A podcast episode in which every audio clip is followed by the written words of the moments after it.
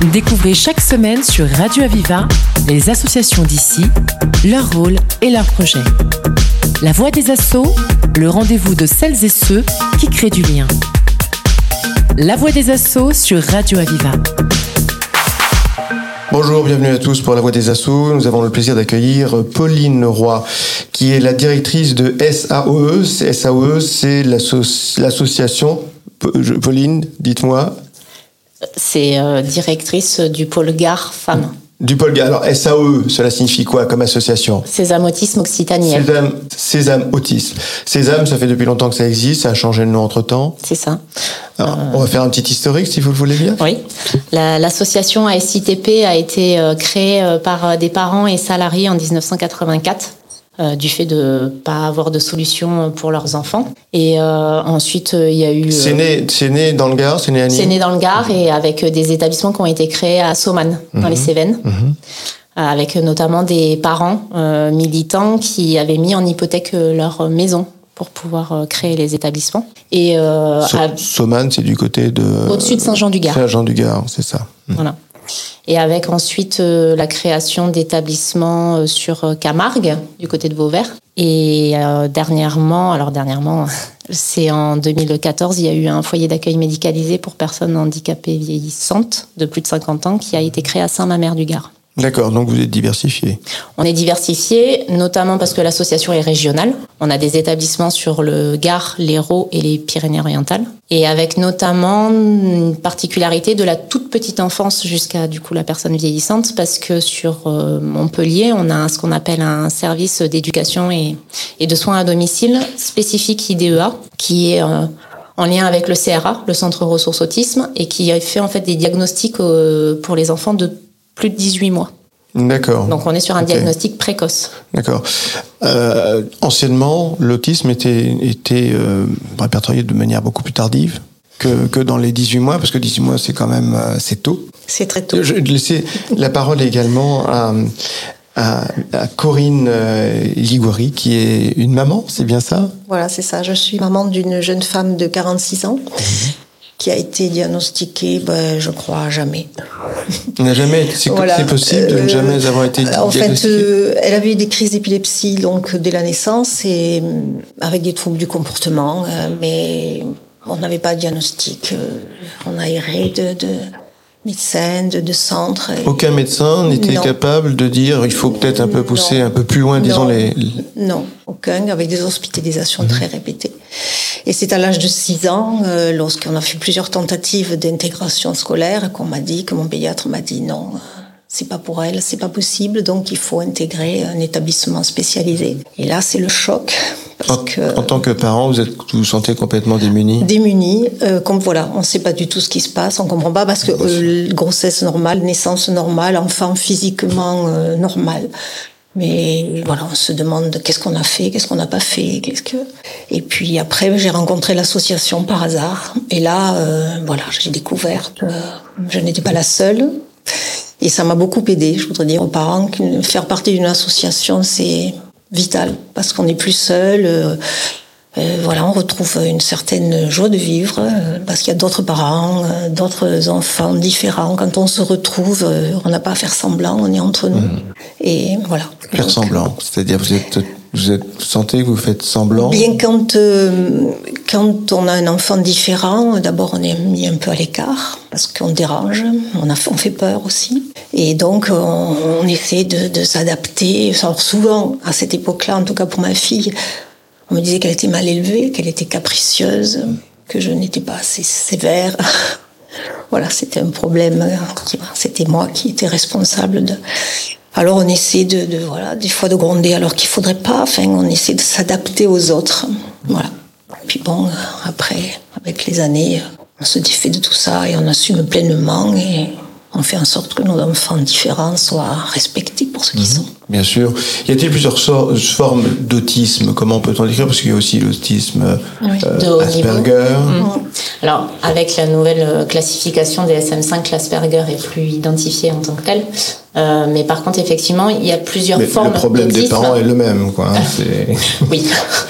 Alors, le même. Euh, après, c'est vrai que selon les particularités des personnes, Parce qu'en fait, on peut avoir des personnes avec un autisme sévère, Mhm.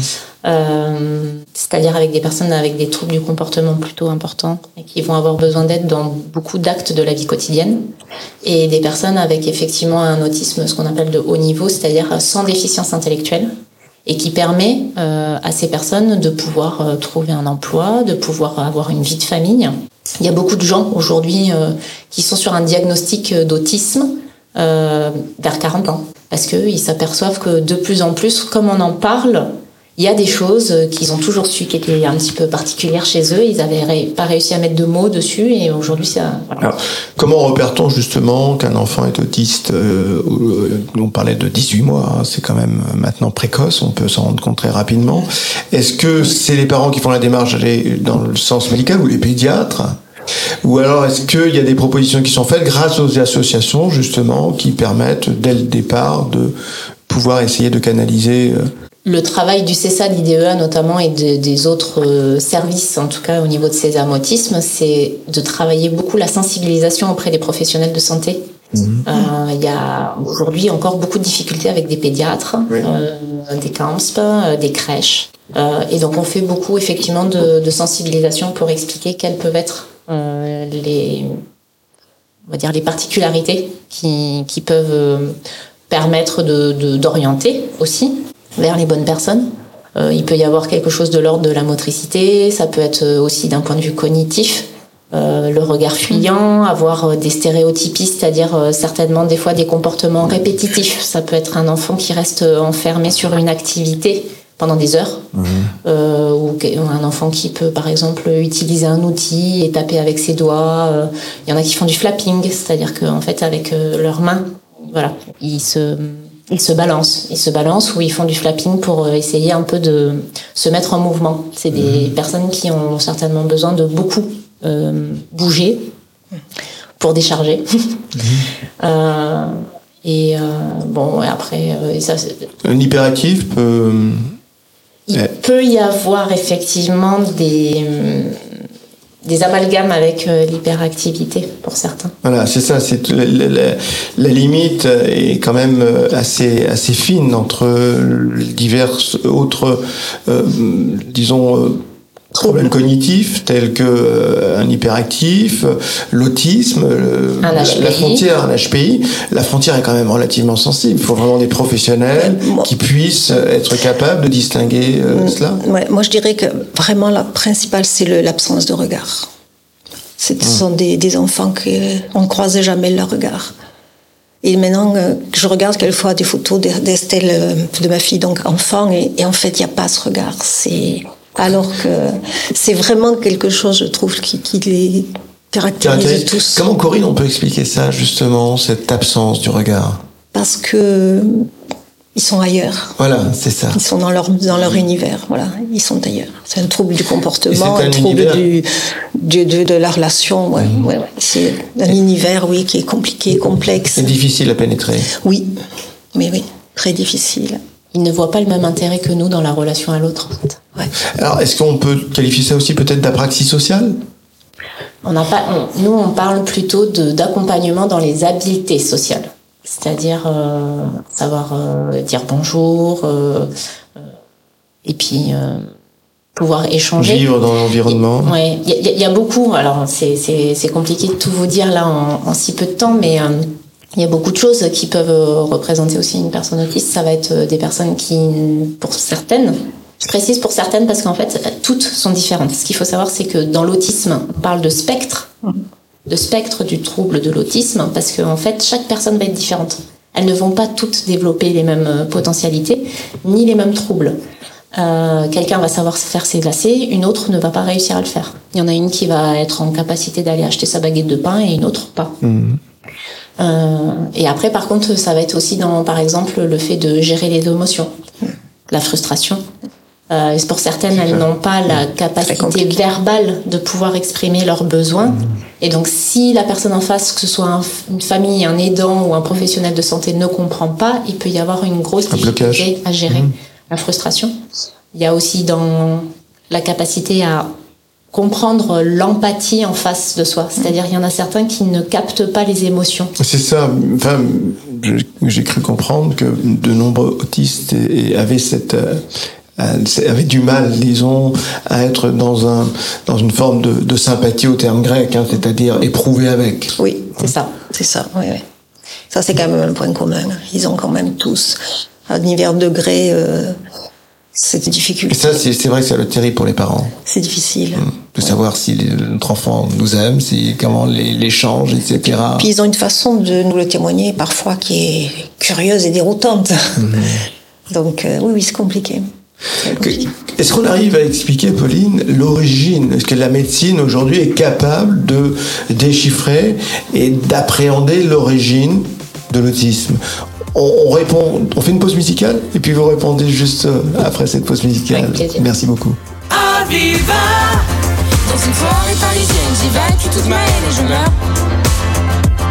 Je valse avec la terre, avec les va-et-vient de mon cœur et je meurs. Mon corps se déchaîne, je danse à perdre haleine et je meurs. Je cherche un convoyeur, un lit pour mes erreurs et je meurs. Ça prend un dernier Je veux que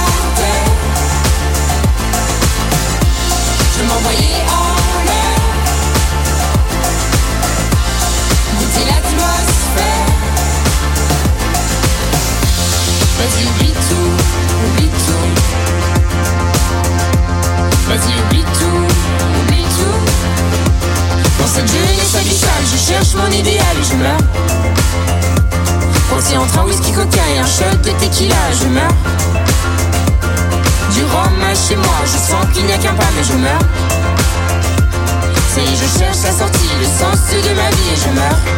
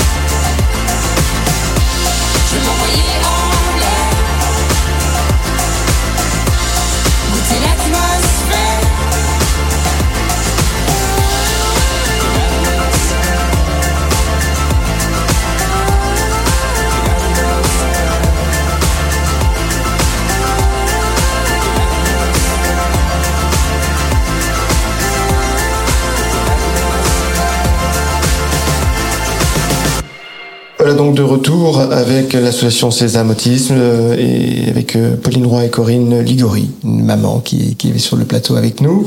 Euh, oui, Pauline, la question était est-ce qu'aujourd'hui la médecine est capable de déchiffrer euh, l'origine de l'autisme? Il y a des recherches. Il y a des recherches, il y a plusieurs pistes. Après, il n'y en a aucune aujourd'hui qui n'a été vraiment euh, reconnue et définie. Est-ce qu'il y a des pays qui sont plus en avance que, que nous en matière de recherche?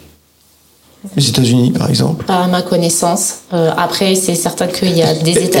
Est-ce que les, les neurofeedback, par exemple, qui est quand même une science assez, qui est pas très, qui est récente et qui est née aux États-Unis justement, qu'on trouve maintenant dans quelques grandes villes en France, serait capable justement de pouvoir déchiffrer? Aujourd'hui, en France, en tout cas, on est effectivement dans une recherche de. C'est vrai que la France a besoin surtout de se concentrer aussi aujourd'hui sur la manière d'accompagner les personnes qui sont déjà en établissement. Euh, certains pays sont en avance sur nous, euh, notamment le Canada, je pense, euh, sur des méthodes d'accompagnement. Après, euh, c'est à nous aussi d'aller d'aller chercher effectivement qu'est-ce qui a pu être essayé dans les autres pays, qu'est-ce qui fonctionne. En France, on, on, on peut avoir comment dire, les, les moyens d'accompagner. On parlait de diagnostic tout à l'heure. Ce qui permet d'aider les familles et les professionnels, c'est notamment quand on met en place des évaluations fonctionnelles. C'est ce qui permet d'évaluer le résident avec quels sont ses besoins, de sorte qu'on puisse personnaliser l'accompagnement d'une personne à une autre. Au niveau des recherches, là, ce qui se passe, c'est que euh, quelle que soit en fait l'origine, ça ne permettra pas, si vous voulez, de mieux les accompagner aujourd'hui pour ceux qui sont là. Euh, après, c'est ce qu'on dit, parce que des fois, il y a des craintes aussi. Je pense qu'il y a beaucoup de, de craintes et de tabous à, à ôter euh, autour de, du mot autisme. Euh, c'est le fait qu'on ne, on ne devient pas autiste, on est oui, euh, parce que certaines pensent que du coup c'est quelque chose qui peut arriver plus tard. Non, c'est déjà à Non, c'est pas une maladie qui s'attrape, c'est quelque chose qui est... Mais c'est important parce qu'il y en a qui sont encore quand même aujourd'hui dans, cette croyance. Il y a quand même un, progrès au niveau société, au niveau euh, compréhension de ce qu'est l'autisme et non pas un rejet, comme disait Corinne justement, à se sentir à part et euh, presque pestiféré. Oui, ah bah oui. Moi à l'époque, euh, c'était la génération de ma fille, c'était voilà la responsabilité des mamans. En fait, c'est que quelque part, euh, il y avait, il y avait de grandes théories. mais bon, euh, moi, heureusement, comme je disais, c'était mon second enfant, donc euh, je, je n'ai jamais pensé que voilà, ma façon de l'aimer, de l'élever, pouvait être responsable. Mais j'ai perdu le fil. oui, il y a des progrès. Oui, aujourd'hui, il y a une reconnaissance de l'autisme. Oui, oui, oui. Il y a beaucoup, beaucoup de progrès. C'est mhm. vrai. Donc le regard des autres change, a changé. Oui, oui, oui. Grâce au fait justement qu'il y a des associations comme Sésame qui sont présentes et qui expliquent. Y a-t-il pas aussi quand même un gros travail pédagogique à faire? On parle de 18 mois. N'y aurait-il pas par exemple un test à faire pour l'ensemble des enfants afin de très tôt déchiffrer de manière cognitive si un enfant est autiste ou ne l'est pas? Y aurait-il pas euh, bah, bah, C'est une grande question parce que après c'est vrai que hum, là c'est à titre personnel hein, que je vais répondre. Hein. Euh, c'est que hum, les enfants, pour moi, si vous voulez, ont, tellement une, un rythme de développement qui est différent d'un enfant à l'autre. sans parler de TSA. Hein. TSA, c'est Pardon, trouble du spectre de l'autisme. Euh, à titre personnel, j'ai bien vu à la crèche que mon fils, effectivement, a un an marché, à un an et trois mois étaient propres, et puis il y en a qui ont attendu deux ans, deux ans et demi, voyez. Et donc, euh, ça, voudrait dire que euh, parce qu'à un moment donné, euh, je pense qu'il faut faire attention sur le fait qu'à 18 mois, s'il n'y a pas des doutes ou en tout cas des éléments qui nous ont fait penser que, moi, je trouve je, suis pas sûre que ce soit nécessaire de faire effectivement des évaluations euh, si petits, mhm. parce que ça viendrait mettre une crainte aux parents parce que l'enfant n'a pas encore acquis ça. Vous voyez ce que je veux dire? Alors qu'en fait, on sait qu'il faut leur laisser un comme, comme une obligation, comme un devoir de tout pédiatre euh, ou, euh, ou je sais pas des. Mais je crois qu'il y a déjà sur les carnets de santé des, des vous avez, votre fils est jeune, non Les carnets de santé sont quand même. Il y a beaucoup de questions qui sont posées justement sur, les acquis. Sur les acquis, oui. Il y a quand même des petites pistes un petit peu. Oui. Après de là, je, non, moi je n'officialiserai pas en tout cas mm. une évaluation si petite mm. à tous les enfants. Par contre, effectivement, sensibiliser vraiment les professionnels, ça c'est très important parce que je pense que c'est à eux d'aider les parents.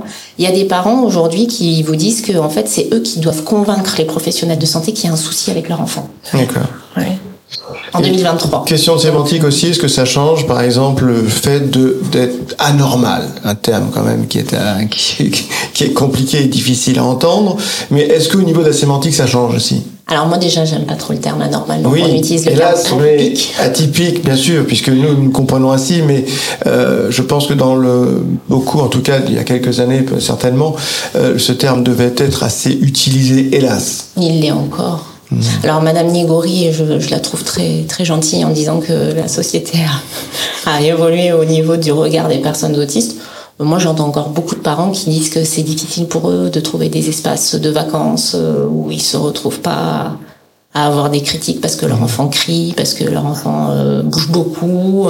Alors, est-ce que la littérature, je me souviens Indigo Bleu par exemple, d'un autiste Asperger que j'avais connu, ou euh, le cinéma, on se souvient le film Rainman, Ouais. euh, et, ou alors des séries comme euh, HPI. Mais euh, est-ce que le, le cinéma ou la littérature, euh, ou parfois des grands articles hein, dans des belles rubriques, puissent faire comprendre et appréhender et changer justement le regard et l'opinion? Oui, surtout qu'il y a vraiment des gens qui essayent de s'adapter pour que ça touche euh, un maximum de personnes. Je pense à notamment euh, au salon de l'autisme qui a eu lieu à Vauvert euh, en avril. Euh, Julie Daché, qui est une personne qui est conférencière avec un Asperger, a fait une BD qui s'appelle La différence invisible Ah, et qui joli. peut se lire en une titre. soirée qui peut se lire en une soirée et qui permet vraiment de comprendre en fait les atypies de, de, de ces personnes et, et, et je trouve que ça appelle vraiment à de la tolérance et au fait que ben c'est à la société aussi quand même de s'adapter à eux. Nous retenons Dachaise donc, et le Julie Dachaise. Julie Dachaise. La différence invisible. La différence invisible, un très beau titre. Je le conseille justement aux auditeurs. Et pour ces âmes autisme, on, a été associé à des projections de films au Sémaphore à Nîmes, avec un film qui s'appelle Sais-tu pourquoi je saute? qui est issu d'un livre japonais d'une personne autiste qui l'a écrit elle-même et qui permet vraiment de comprendre les particularités sensorielles. Ça, c'est un autre élément dont je vais pas parler. Mais une des particularités, c'est l'hypo ou l'hyperstimulation. C'est des personnes qui, pour certaines, ne vont, si elles sont en hypostimulation, qui ne vont pas euh, ressentir la douleur, par exemple. Donc l'accompagnement en soins est très complexe. Et certains vont être dans l'hyperstimulation, c'est-à-dire que le moindre bruit va les, va les parasiter complètement, les odeurs. Euh, Il y en a certains qui ont réussi à exprimer qu'ils entendaient l'électricité dans les murs pour vous donner la finesse Oui. de la sensorialité. Donc, sais-tu pourquoi je saute Qui est un film aussi qui est très bien fait pour euh, comprendre ces particularités. Et il y a aussi euh, dernièrement un film auquel on a été associé qui est Pénélope, mon amour, qui est euh, l'histoire d'une euh, jeune fille euh, autiste avec un syndrome de Rett. Donc là où il y a en fait euh, un côté dégénératif aussi, et avec euh, bah, la perte d'acquisition. Donc euh, là, c'est le combat d'une famille, d'une maman, mais d'une famille aussi. Et c'est très parlant. Euh, Qu'est-ce qu'on peut dire sur l'association encore Ou Corinne, euh, Pauline, vous pouvez intervenir. euh, Alors peut-être faut préciser que ces Autisme ne gèrent pas seulement des établissements. On a 19 établissements et services sur les trois départements, mais on a aussi des CODEP, des comités départementaux, parce que on essaye vraiment d'être dans une partie militante et aider les familles, comme l'a dit Madame Nigori. Euh, donc on a des sur Nîmes, on a Madame Edel et Madame Essler qui sont nos référentes CODEP et qui aident les familles que ce soit pour de la constitution de dossiers administratifs, que ce soit pour discuter, que ce soit pour orienter euh, vers de l'accompagnement dans la formation, parce que certains parents veulent aussi se former pour être aidants auprès de leurs enfants. Les, les coordonnées, éventuellement. Ben, on pourra les donner peut-être Bien sûr, euh, on dans peut donner dossier. de suite même. hein, Voilà. on le rappellera. Ok. Alors, Madame Edel, c'est. J'ai juste les adresses mail. Hein. n.edel, H-E-Y-D-E-L, arrobase, S-A-O-E.fr. Et Madame Esler, Monique, c'est m.esler, E-I-S-L-E-R, arrobase, S-A-O-E.fr. Voilà, de toute façon, vous pourrez entendre cette émission où que vous soyez dans le monde, la repasser et réécouter l'adresse mail s'il le faut. En tout cas, merci. Nous arrivons déjà à la fin de l'émission et quand c'est intéressant, c'est vrai qu'on aimerait que ça dure encore plus longtemps parce qu'il y aura encore tellement de choses à dire. Mais je vous invite à revenir lors d'une autre émission pour continuer, bien sûr, à nous parler de l'association Sésame. Merci en tout cas beaucoup, Corinne Liori, en tant que maman Merci. de venir, d'être venu nous parler justement de, de ce qu'est l'autisme, de mieux nous faire comprendre. Et merci beaucoup, Pauline Roy, tout ce que vous faites dans cette association et de, du développement et votre contribution justement à pouvoir mieux comprendre et surtout améliorer cette euh, maladie. Merci. Merci beaucoup. Merci. C'était La Voix des Assauts, l'émission qui donne la parole à celles et ceux qui créent du lien. Retrouvez cette émission et toutes les infos sur Internet. radio-aviva.com, rubrique La Voix des Assauts. Une émission de Radio Aviva.